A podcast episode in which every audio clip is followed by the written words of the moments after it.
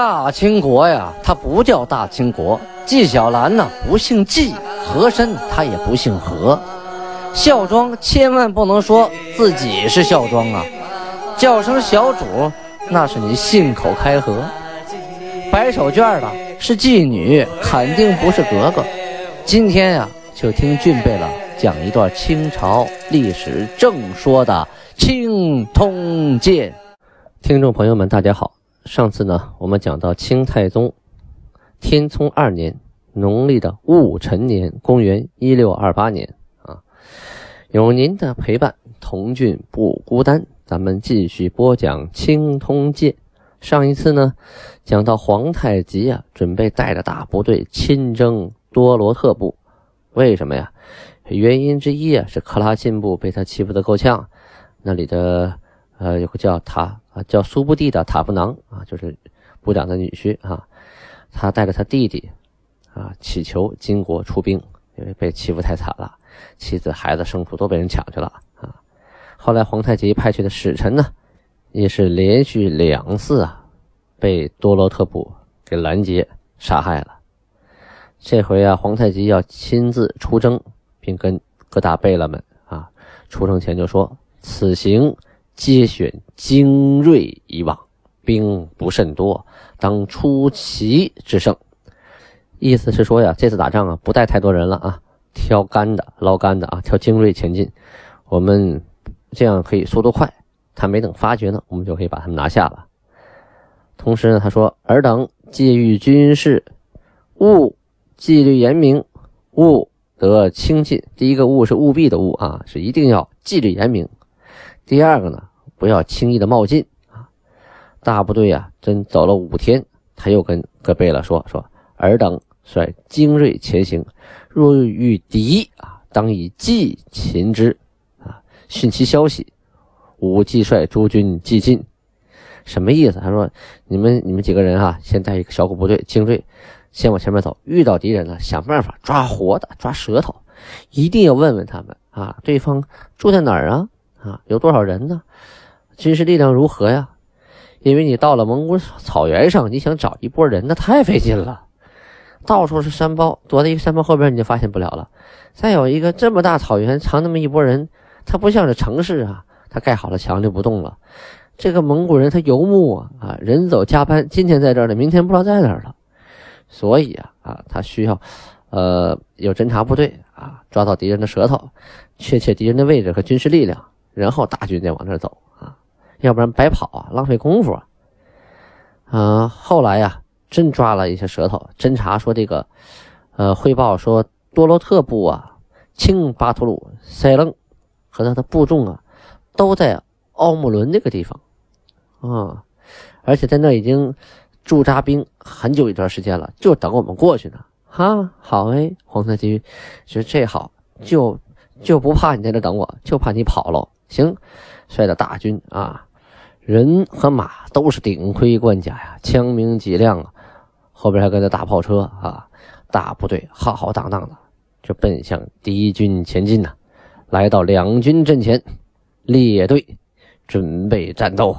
可当时蒙古的这个战斗力是什么样的呢？这个部落呀，他都是游牧牧民啊，平常呢善于骑，善于射，但是呢组织力量很差，盔甲也不多。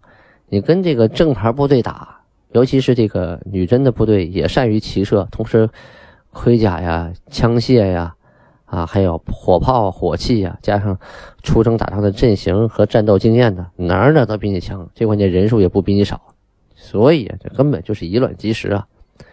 啊，这边皇太极一下令冲，啊，重备了，率的大部队就往前那么一冲啊，多罗特部落呀。有个多尔吉哈坦巴图鲁啊，也带部队往前冲，结果冲一半就中了箭伤啊，调转马头就逃跑了。他的妻子和孩子呀，啊都被抓起来了。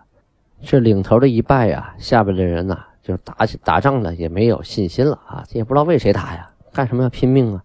很多呀就干脆就投降了。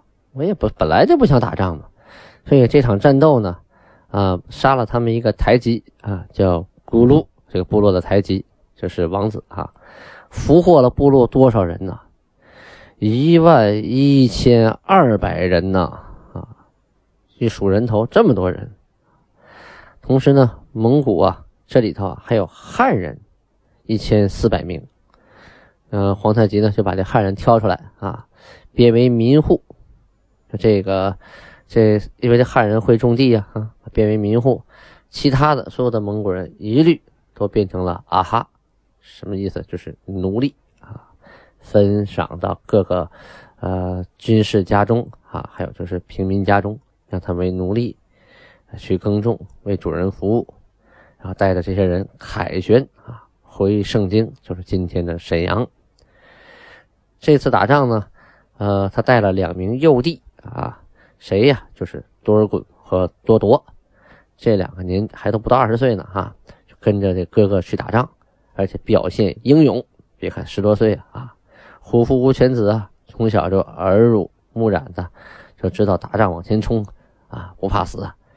而且下边的一人领一个旗呀，下边的部队也都听他们的啊。一看这小将，皇太极就给他们赐号，赐给贝勒多尔衮什么号呢？叫摩尔根代庆。赐给多铎什么号呢？叫额尔克楚呼伦啊，就是额尔克楚呼伦。这里要着重讲一下这个多尔衮的号，叫摩尔根代庆啊。这个摩尔根是满语智慧的意思啊，很有智慧的人。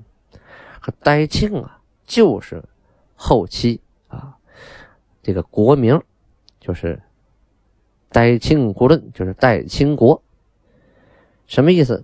前面我们常讲说，大清国不叫大清国，叫什么？叫代清国啊，就是这个代清。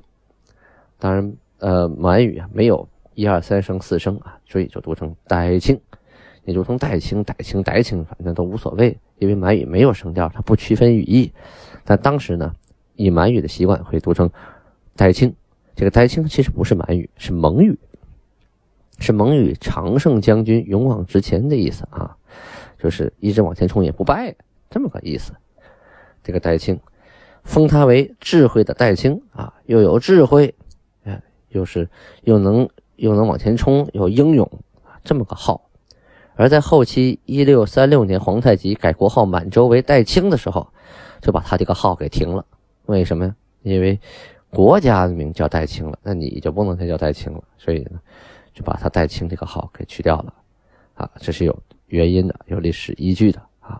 所以说大清国不叫大清国。至于为什么叫代清，怎么来的哈，后期还会再详细的讲。这一仗打完呢，回来以后人没死几个啊，又多了一万多人啊，人口又多了很多。皇太极啊下了这么一个口谕，什么意思呢？啊，是一个好消息啊。什么好消息啊？说国中有贫苦无妻室者，可给资令其婚嫁。于是开官库出币堂啊，分给无妻室之人。什么意思？什么意思？什么意思？哎呦，这个皇帝讲究啊，连老百姓娶不起媳妇他都管啊。他怎么管的呢？说说我们国家里呀，有的特别贫苦啊，娶不起老婆的人，没有家的人。我们给他发钱，就是一看这个人没房子没媳妇，发钱，发给他钱以后让他娶媳妇，让他买房子盖房子，啊，这钱从哪出？从官库里出啊，从我们国家大库里头出库银，啊，只要没有妻子没有房子的人都发。当初啊，努尔哈赤对待这些穷鬼的态度是什么？就一个字杀。皇太极呢是发。发钱让你有家有业有老婆，将来再一生孩子，你肯定好好过日子呀，是吧？你有责任感了。而努尔哈赤那一招杀呢，那肯定会激起反抗，激起人民的逃亡，土地的荒芜。所以啊，这皇太极这个政治远见啊和这个政治手腕，我觉得比他爹要强的不是一点半点啊。要不怎么都说青出于蓝而胜于蓝呢？啊三月二十九日的档案记载啊，在这个女真国啊朝堂之上发生了这么一件事儿。皇太极啊那天生气了，把阿达海叫过来，把官儿是一撸到底，回家抱孩子去吧。啊，什么原因呢？这个阿达海怎么得罪皇太极了呢？啊这可是一段故事啊，很精彩的、挺精彩的一段故事，而且一次还说不完呢啊，他后边还有呢。但这回呢，原因是因为这个贝勒多铎呀，想娶国舅，这个国舅是个官职是游击啊，阿布泰的女儿。他的兄贝勒阿基格啊，就没有向皇太极呀去汇报，也没跟哥哥贝勒就商量，啊，就擅自啊就命令阿达海给这个多铎呀就当媒人。哎，这过去呀，这个贝勒娶妻呀，他都得跟那个老大，跟跟皇太极啊说要打招呼的啊，不能擅自的自己说找个人保个媒，就想娶谁就娶谁，这还不行啊。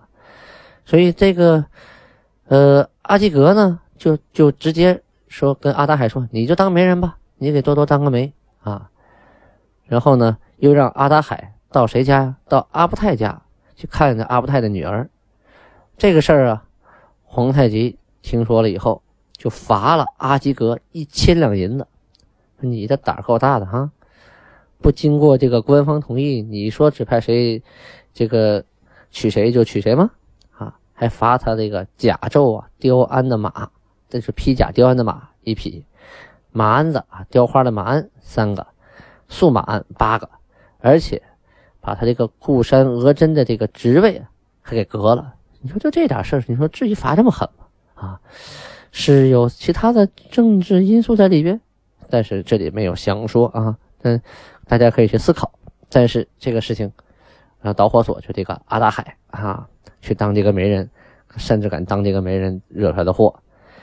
同时呢，呃，让多尔衮代替了阿基格啊，管理他那个呃，就是固山。啊，固山额真，固山老大这个位置，旗主的位置，把阿布泰啊，就那女儿他那个爹呀，阿布泰降为备狱，罚银罚多少？二百两。阿达海呢，犯什么罪呢？嗯，给他犯了一个引诱夺夺啊，是你在中间到处说好话，这多多被你引诱的，你又听信阿基格的言啊，你又信阿基格的，你就引诱多夺，给多夺做媒，所以啊，判你个死罪。哟。这个太太夸张了，这这偷摸做媒就判死罪啊！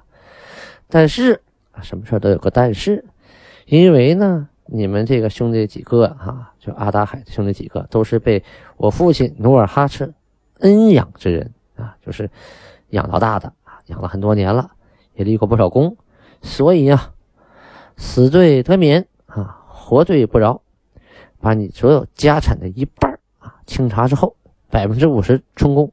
另百分之五十留着自己过吧。要是从现在的角度和眼光来看，皇太极这回的惩罚未免是有些过呀啊！但是呢，呃，过去是有规矩的，这个贝勒呀、什么阿哥呀、娶妻呀，那都是经过这个呃宗人府啊，或者是说这个官方啊，不是说随便自己你今儿想娶谁，明儿想娶谁就随便娶的。这皇家的婚姻呢，跟政治是有很多关系的，不能乱来。必须得经过领导人的同意，再有一个，你私自做主就属于越权越级，这事情是领导人所不能容忍的啊。再有一个，这个阿达海呀，他可不是这点事儿啊，后期还有他的故事，慢慢跟您说啊，知道为什么罚他罚这么狠了。他呀，属于屡教不改型啊。好，咱们再接着按时间顺序说青铜剑。这个阿达海的故事咱们告一段落，后边继续讲啊。这会咱们跳过去说一下毛文龙的故事。啊，这时候毛文龙啊，在这个月份，就是三月底的时候啊，把金国的使者柯郭，啊，叫柯郭这个人，给送到了北京去了。为什么呢？哎呦，这个故事也值得讲一阵子。咱先从毛文龙占据皮岛开说啊。皮岛就是今天的朝鲜的断岛，在鸭绿江口东边朝鲜湾那里边啊。他在那儿啊，召集辽民啊，就是很多逃跑的，呃。辽东地区的呃汉民逃到那以后啊，他怎么管理这个岛呢？他让有钱呢、有势的这些富民呐，都随他的姓。你是我干儿子，你是我干女儿啊，你是我干孙子，都姓了毛了啊。对朝廷说，这都是我的子弟，我的嫡孙啊。然后发现老百姓啊，在这不听不听话的，想逃跑的，逮了就杀啊。杀完干什么？剃头，剃成女真人的脑袋样子。然后往上一交，说这是我杀的女真人啊，他就等于是报功啊，就等于编瞎话。皇帝一看，哟，杀了这么多女真人，哎呀，不容易，不容易，不容易，在岛上还还为国效力，赏啊，升官，升毛文龙为大都督、总兵官。整个岛上的事情啊，这士兵的赏罚呀，啊，生杀大权呢，啊，平常的训练呢，一切一切吧，就都听他一个人了，相当于一个岛主啊，一个岛上的国王，所有事情都允许他便宜行事，想杀谁都行，都不用跟皇帝汇报，这权力可大了去了。等于关上门来自己当老大了，可是这个毛文龙啊，他也考虑了将来啊，总在这个岛上待着也不是事儿啊，毕竟他是一个海上的一个孤岛啊，朝鲜不帮他，啊，将来民国要放弃他，或者是女真过来打他，他都是问题。从长远考虑啊，啊，他渐渐的，呃，发现这明朝再没有能力去打回辽东了，这两个国家的情况有些转变，哎呀，考虑将来的出路呢，开始啊。悄悄的派人啊，跟皇太极进行沟通，就是互相啊安排使者啊互致书信。开始就说啊，说令先君犯辽之举，皆由我国当朝文武二臣，就是说努尔哈赤啊，就您先君，就您父亲当初打辽啊，是我们朝廷里的文武官员啊，跟呃也不是说奉我先帝之命。擅自妄为啊，就是说那些官员闹的，皇帝也没想惹你们啊，以至于先令军一怒做出不和之事啊，逼着啊您父亲啊，就是跟皇太极说，逼着努尔哈赤做出了啊这个让两家都不太高兴的事情，就是侵占了辽东。但是如今两国相持，终无结局之期，何不议和相约，共图西间之策？哎，他说老这么对视也不太好，是吧？咱们要不求和，大家过好日子，看如何呀？啊，前有袁府台议和之事，说啊，前边袁崇焕就跟你议和过呀，但是由于众官议论纷纷呐，啊，故此处分未妥。就说这些当官的啊，说啥都有，所以这个议和的事情就没有啊落实。后面呢，反正信里说了好多一大趟一大趟的文言文，我读起来呢也累，大家听着更累。我直接说大概意思吧。总之，他就说了一大堆好听的，说那些以前打仗打来打去跟我都没毛关系，我也是被逼无奈啊。以至于今天呢，他们现在都变成这般地步。我在岛上啊，你你们那边呢看着我难受，我看着你难受，干脆咱们就两家商量商量啊，将来怎么看能和睦相处啊啊。按理说呀，这两家商量好了啊，求和都有求和的心，可以把这事情办得很漂亮、很明白啊。就算是明朝从中作梗，你说将在外，军令有所不受了。可是啊，他不怕没好事他就怕没好人呐。什么概念呢？皇太极接到了这个呃毛文龙的来信呢，那心里是高兴的很呐。他是最讨厌毛文龙在他背后呃插根大钉子的，因为这个毛文龙离他特别近。呃，上船啊，登登岸用不了多久，所以这根大钉子随时在后边杵着，他觉得是个危险，因为这个当初在打朝鲜，是吧？现在对方主动求和，这是个多么好的事情啊！于是他派谁呢？派柯郭和马通事等人啊，带了书信啊啊去回答他。这个柯郭啊是是女真人，这个马通事一听啊。姓马是个通事，他应该是个汉人啊，比较有文化的，一真一汉嘛。然后毛文龙啊，就跟这个金国从此就是通书信很多次。啊后来呢，这个马通事一直跟他通书信呢，觉得自己哎呀，我是一个大官了，哎呀，金国现在我在金国以代表国家写信给毛文龙，他肯定得善待于我呀，啊，于是他就出使皮岛。啊，被派的去皮岛一趟，看看具体情况。可是途中啊，遇到了明军的士兵，也没跟人好好说明白怎么回事啊，拉弓射箭，带着部队就开打，把明兵呢就给杀了数十人呢。这个事情你就纸里包不住火了啊！你来了这个马通市，杀了我明朝士兵这么多人，要是让上边知道了，我毛文龙无所作为，我不成和你一个边出气的吗？而且你也没都杀光啊，你杀了几十人，还还还逃回去一大堆。这些人都知道真相啊，啊，等这个马同事到了这个皮岛来议和，结果巧了，嗯，就有当时逃跑的几个兵丁啊，跑到皮岛来了，一下子就看认出了这个马同事，哎，就是他，就是他，啊，当时在岸上啊，杀了我们好多明朝的士兵啊，这下坏了。这个时候你这你被人认出来了啊，你又刚干了坏事他毛文龙又是明朝的官能说啥？一个下令。咬牙跺脚，哎呀，怎么派这么个人来呀？没办法啊，坏我大事！抓！一声令下，咔咔三下五除二就给绑了。绑了，这个这个旁边还有一个柯郭跟他一块来的。这柯郭当时可没杀人啊，还劝他呢。可是他俩一块来的呀，没办法，柯郭也吃了瓜烙了，也给捆起来了。哎呀，毛文龙捆上来以后就想，这个事情。可不能让上面知道，就算是让上面知道，也不能给我，不能落一个通敌的罪名啊！那我这一世英名就毁了，怎么办呢？于是啊，想了一个不得已的办法啊，就把这马同事啊推出去，咔嚓了，脑袋落地了。脑袋落地了，你就不可能再说这个说那个了啊！嗯，也不能都杀了，把这个女真这个科锅呀，派些人啊乘了船，通过天津啊就给送到北京去了。这意思就是说，我呀没跟他们通好，我是定计把他们骗过来，然后抓起来以后送到朝廷。啊，你看我这是大功一件呐！实际上呢，这是毛文龙不得已而为之啊。就算是这个皇太极怪他出尔反尔啊，也确实因为手底下这个马同事不会做人呐。这历史上有很多事情啊，都是机缘巧合，就因为一件事情，一件小事情，或者是一个因为小小的一个人物。像蝴蝶效应一样啊，就会越波及越大，最后影响整个国家的走向，影响世界的和平，这完全都是有可能的啊！好，今天的青铜剑呢，播讲到这儿，咱们下次再说。